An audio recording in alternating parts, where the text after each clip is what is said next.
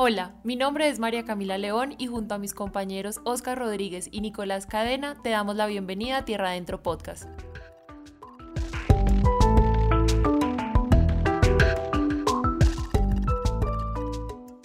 El día de hoy tenemos un invitado con el que quisimos darle un poco más de análisis al tema de reincorporación y por eso está con nosotros desde Medellín Nicolás Andrés Uribe. Él es trabajador social, Project Management Professional, especialista en cooperación internacional y gestión de proyectos para el desarrollo.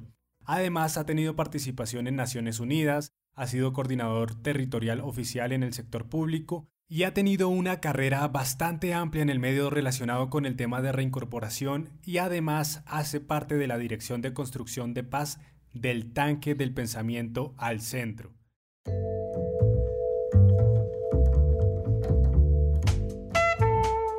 Hola Nicolás, ¿cómo estás? Hola Oscar, Nicolás y el equipo, ¿cómo les ha ido? Muy bien, muy bien Nicolás, eh, aquí haciendo un nuevo proyecto para acercar a la gente a esos lugares que poco conocemos, pero donde se dan historias valiosas y testimonios interesantes como los que hemos tenido en episodios anteriores. Me alegra, me alegra Oscar y al servicio de ustedes para poder brindarles el conocimiento que he podido adquirir con la experiencia con los excombatientes y las excombatientes en territorio. Bueno, la primera pregunta, por darle un repaso general al tema, ¿usted cómo se ha involucrado al proceso de reincorporación o por qué llegó a involucrarse a este tema? Lo primero que te tengo que decir es que desde hace muchos años yo he trabajado con organizaciones sociales comunitarias, ejemplo de mujeres, de campesinos en términos productivos y ambientales, de jóvenes y también defensoras de derechos humanos en zonas de conflicto. Eso lo hice durante aproximadamente unos ocho años, sobre todo en zonas de Antioquia, zonas del Meta y zonas de la costa caribe. Allí logré conocer muchísimas organizaciones y liderazgos muy pronunciados que defendían el acuerdo de paz.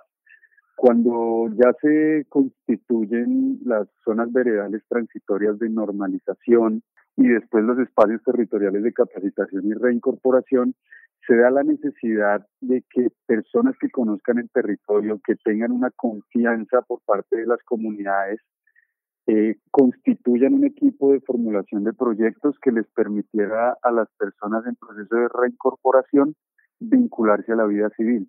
Es desde ahí que mi hoja de vida llega a Naciones Unidas y después de pasar todo un proceso de selección, pues llego a vincularme en el ETCR de Vista Hermosa en el Meta. Y durante el tiempo que estuve en esos espacios, ¿qué pudo observar con respecto a la población civil? ¿Cómo ellos están tomando este proceso? Digamos que las personas, los excombatientes que llegan a estos territorios ya tenían asientos en los mismos. Es decir, ellos mismos pertenecían a la población de estos territorios en su gran mayoría no había un desconocimiento por parte de las comunidades de su presencia y muchas veces a los municipios o los cascos urbanos o inclusive las veredas a las que llegaban, habían familiares, habían amigos, habían conocidos de mucho tiempo atrás. Eso lo que generó fue un, digamos que un abierto recibimiento en muchos casos, pero también en otros, pues habían prevenciones, miedos e inclusive, digamos, apatía frente al proceso. Por eso que fue muy importante todo el componente de reincorporación social, pero progresivamente y por gran motivación tanto de la Dirección Nacional de la Obra Partido Político FARC y por parte también de las direcciones políticas de cada uno de los EPCRs, pues se ha querido vincular a la comunidad bajo una premisa fundamental, que la reincorporación económica, política y social de los y las excombatientes tenía que llevar desarrollo a los territorios. Y es por eso que la reincorporación planteaba ese desarrollo territorial para lo cual se plantearon diferentes iniciativas, como por ejemplo la vinculación de las comunidades a los proyectos productivos que desde PARC se planteaban para, para digamos que la obtención de utilidades y poder, digamos, que generar algún tipo de beneficio económico, pero también en temas, digamos, que deportivos y sociales e inclusive educativos. Nicolás, en episodios anteriores estuvimos hablando e incluso conocimos algunos proyectos productivos.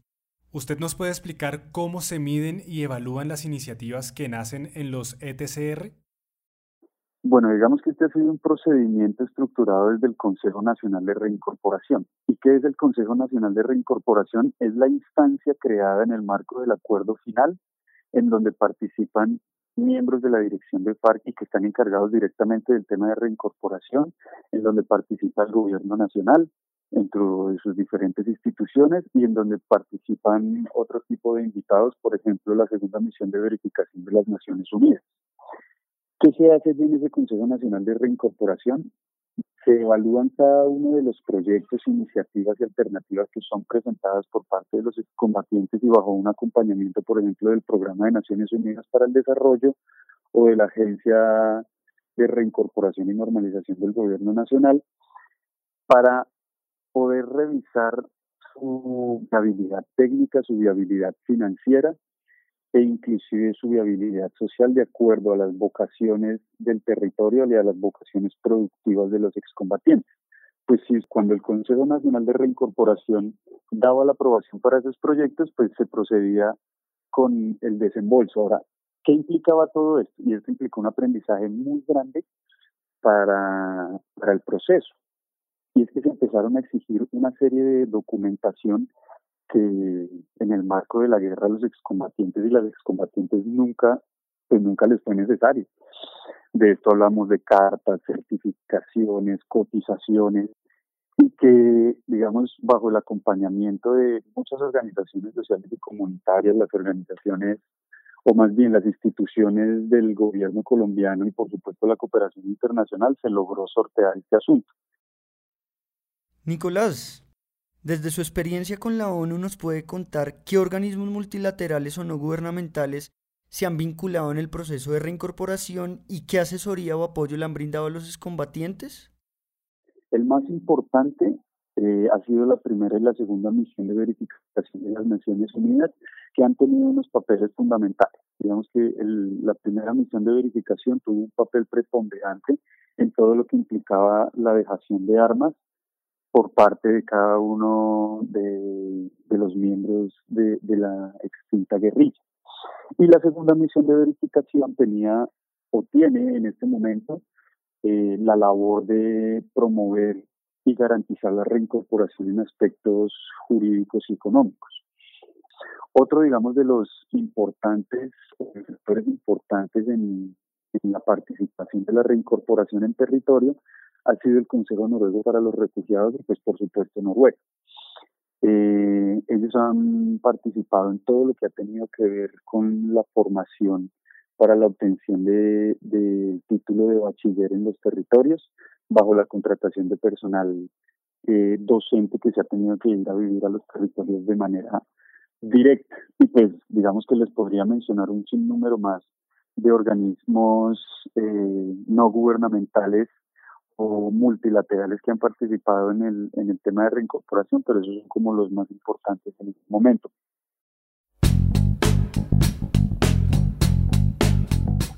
Y antes de continuar con nuestra entrevista, queremos agradecerle a cada una de las personas que participaron en nuestro sorteo del kit de Amor a Tiempo y por supuesto felicitar a Andrea del Pilar González, la feliz ganadora a quien esperamos poder tener más adelante en uno de nuestros episodios. Así que desde ya le enviamos nuestra invitación para que apenas reciba su kit nos cuente su experiencia. Nicolás, en el episodio anterior estuvimos hablando sobre los apoyos económicos para excombatientes, que según el acuerdo eran por 24 meses que ya vencieron. Para usted es importante que se alarguen estos tiempos y que estas personas tengan estos beneficios. Frente a tu pregunta, quisiera decir lo siguiente, y es que Debido a los múltiples obstáculos y a los múltiples retos que, presenta el proceso de reincorporación en Colombia, digamos que todo este tipo de medidas eh, establecidas en el acuerdo final han sido necesarias prolongarlas precisamente porque el eslabón más fuerte de la reincorporación económica de FARC estaba dada en torno a los proyectos productivos. Y debido a los aprendizajes que se han tenido en términos de su formulación, las trabas burocráticas o los procedimientos e inclusive la coordinación institucional, pues estos procesos o estos proyectos productivos se han venido retrasando. Es decir, no podemos, la sociedad colombiana, el Estado colombiano y el gobierno nacional no le puede retirar la renta básica que se constituye del 90% de un salario mínimo mensual legal vigente a los excombatientes si no hay una medida fuerte que les garantice una utilidad para la sobrevivencia diaria. Es absolutamente necesario que mientras no haya una consolidación, y no hablo solamente del inicio de la implementación de los proyectos, sino de una consolidación seria de estos proyectos en los territorios que le genere ganancias a los excombatientes y las comunidades, es absolutamente indispensable seguir manteniendo estas medidas. ¿Y cuáles han sido esos proyectos que durante estos tres años han logrado salir adelante y han generado un ingreso económico valioso para los distintos ETCR donde se han desarrollado? Bueno, mira, pues hay muchos, ¿no? O sea, son una cantidad de ETCR en el país.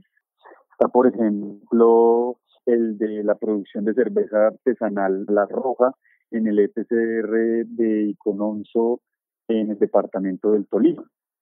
Otro de los proyectos productivos que podríamos decir que, tiene un gran impacto son los proyectos eh, de turismo en los territorios.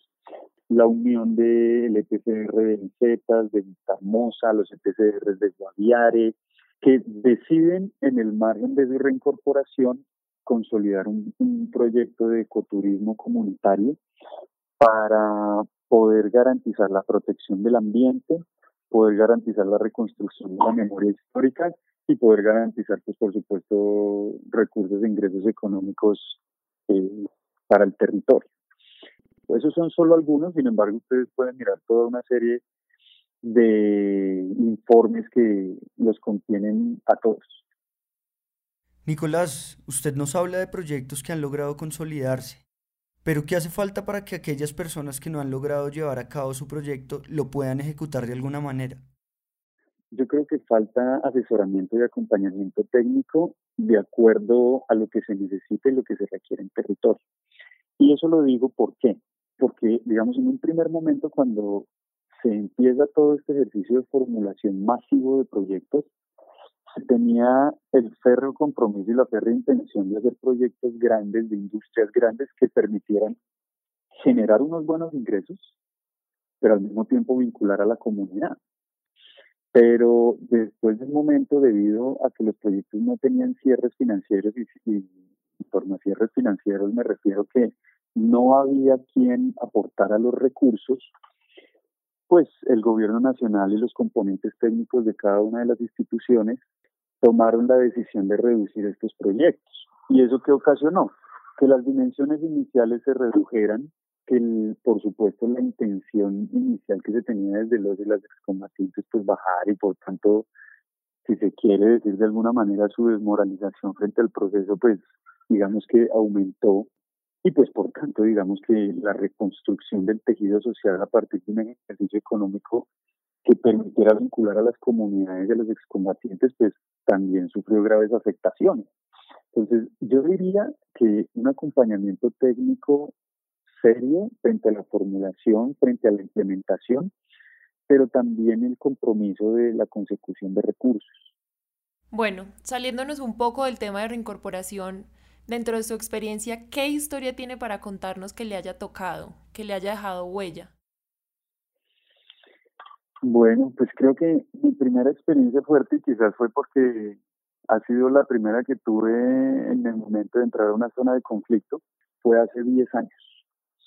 Eh, estábamos realizando un ejercicio de fortalecimiento organizativo a, los procesos sociales que tenían presencia en el meta y en, en una de esas salidas de campo que tuvimos, nos encontramos con un grupo de guerrilleros de FARC del Frente 27 que nos invitaron a participar de su, de su experiencia política y que nosotros íbamos acompañados de comunidades y de líderes y lideresas del territorio que, digamos, nos ayudaron a, a conversar precisamente porque nosotros éramos nuevos en el territorio y no sabíamos cómo enfrentar ese tipo de, situaciones, las FARC nos entrega un comunicado y nosotros eh, lo recibimos. Cuando salimos de, de, la conversación con ellos,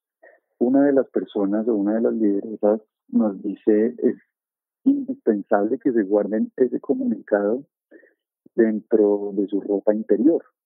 Y nos dijeron, porque es muy posible que en el transcurso de una hora, hora y media que nosotros vamos a, a recorrer la trocha, nos podamos encontrar con grupos paramilitares que nos puedan ver ese comunicado y nos puedan estar eh, estigmatizando como miembros de la insurgencia. Pues eso a mí me causó gran impresión porque, son comunidades que han tenido que vivir con todos los actores en conflicto y que a pesar de ello han, han sobrevivido, han sacado adelante sus familias, han sacado adelante sus proyectos productivos. Es decir, son personas aguerridas que han sacado sus vidas y sus territorios adelante en el margen de la presencia del conflicto. Ya para finalizar, quería preguntarle qué enseñanza le deja personalmente estar tan cerca de estos procesos y qué mensaje le gustaría dejarle a las personas que nos están escuchando en este momento. Pues gracias por esa pregunta también, porque creo que creo que todo no se puede quedar en datos eh, y en información de cómo van las cosas. Desde mi, mi experiencia, mi sentir, y digamos que el razonamiento que he hecho durante todos estos años de trabajar en territorios de guerra, les podría decir que hemos avanzado bastante, que la posibilidad de disminuir las muertes en territorio ha sido el más grande logro de este acuerdo de paz, que la posibilidad de que se pueda generar una esperanza en las comunidades y en los excombatientes y las excombatientes que también han sido víctimas de este conflicto, ha sido de las experiencias y de las sensaciones más importantes que, he logrado experimentar. Aún falta muchísimo. Ustedes saben que el acuerdo de paz tiene un periodo largo de implementación que va a tener muchísimos obstáculos, que se va a tener que enfrentar a los diferentes énfasis de los diferentes gobiernos en el margen de su implementación. Pero sí puedo afirmar que esto sobre todo es un papel o se refiere a un papel determinante de la sociedad colombiana en su conjunto. Es el momento de que salgamos a trabajar por la construcción de paz, eh, dando nuestro granito de arena, sea en estos territorios, sea en las ciudades, sea por la construcción de la democracia o la ampliación de la democracia en nuestro país, disminuir las desigualdades a las que se han enfrentado durante muchísimos años tantas personas y sobre todo el campesinado y las víctimas. Bueno, ahí teníamos a Nicolás Uribe, una persona que como trabajador social ha decidido apostarle a este proceso de reincorporación y además a hacer presencia en las zonas rurales que muchas veces, desde acá, desde las ciudades como Bogotá, en donde hacemos este podcast, tenemos olvidadas.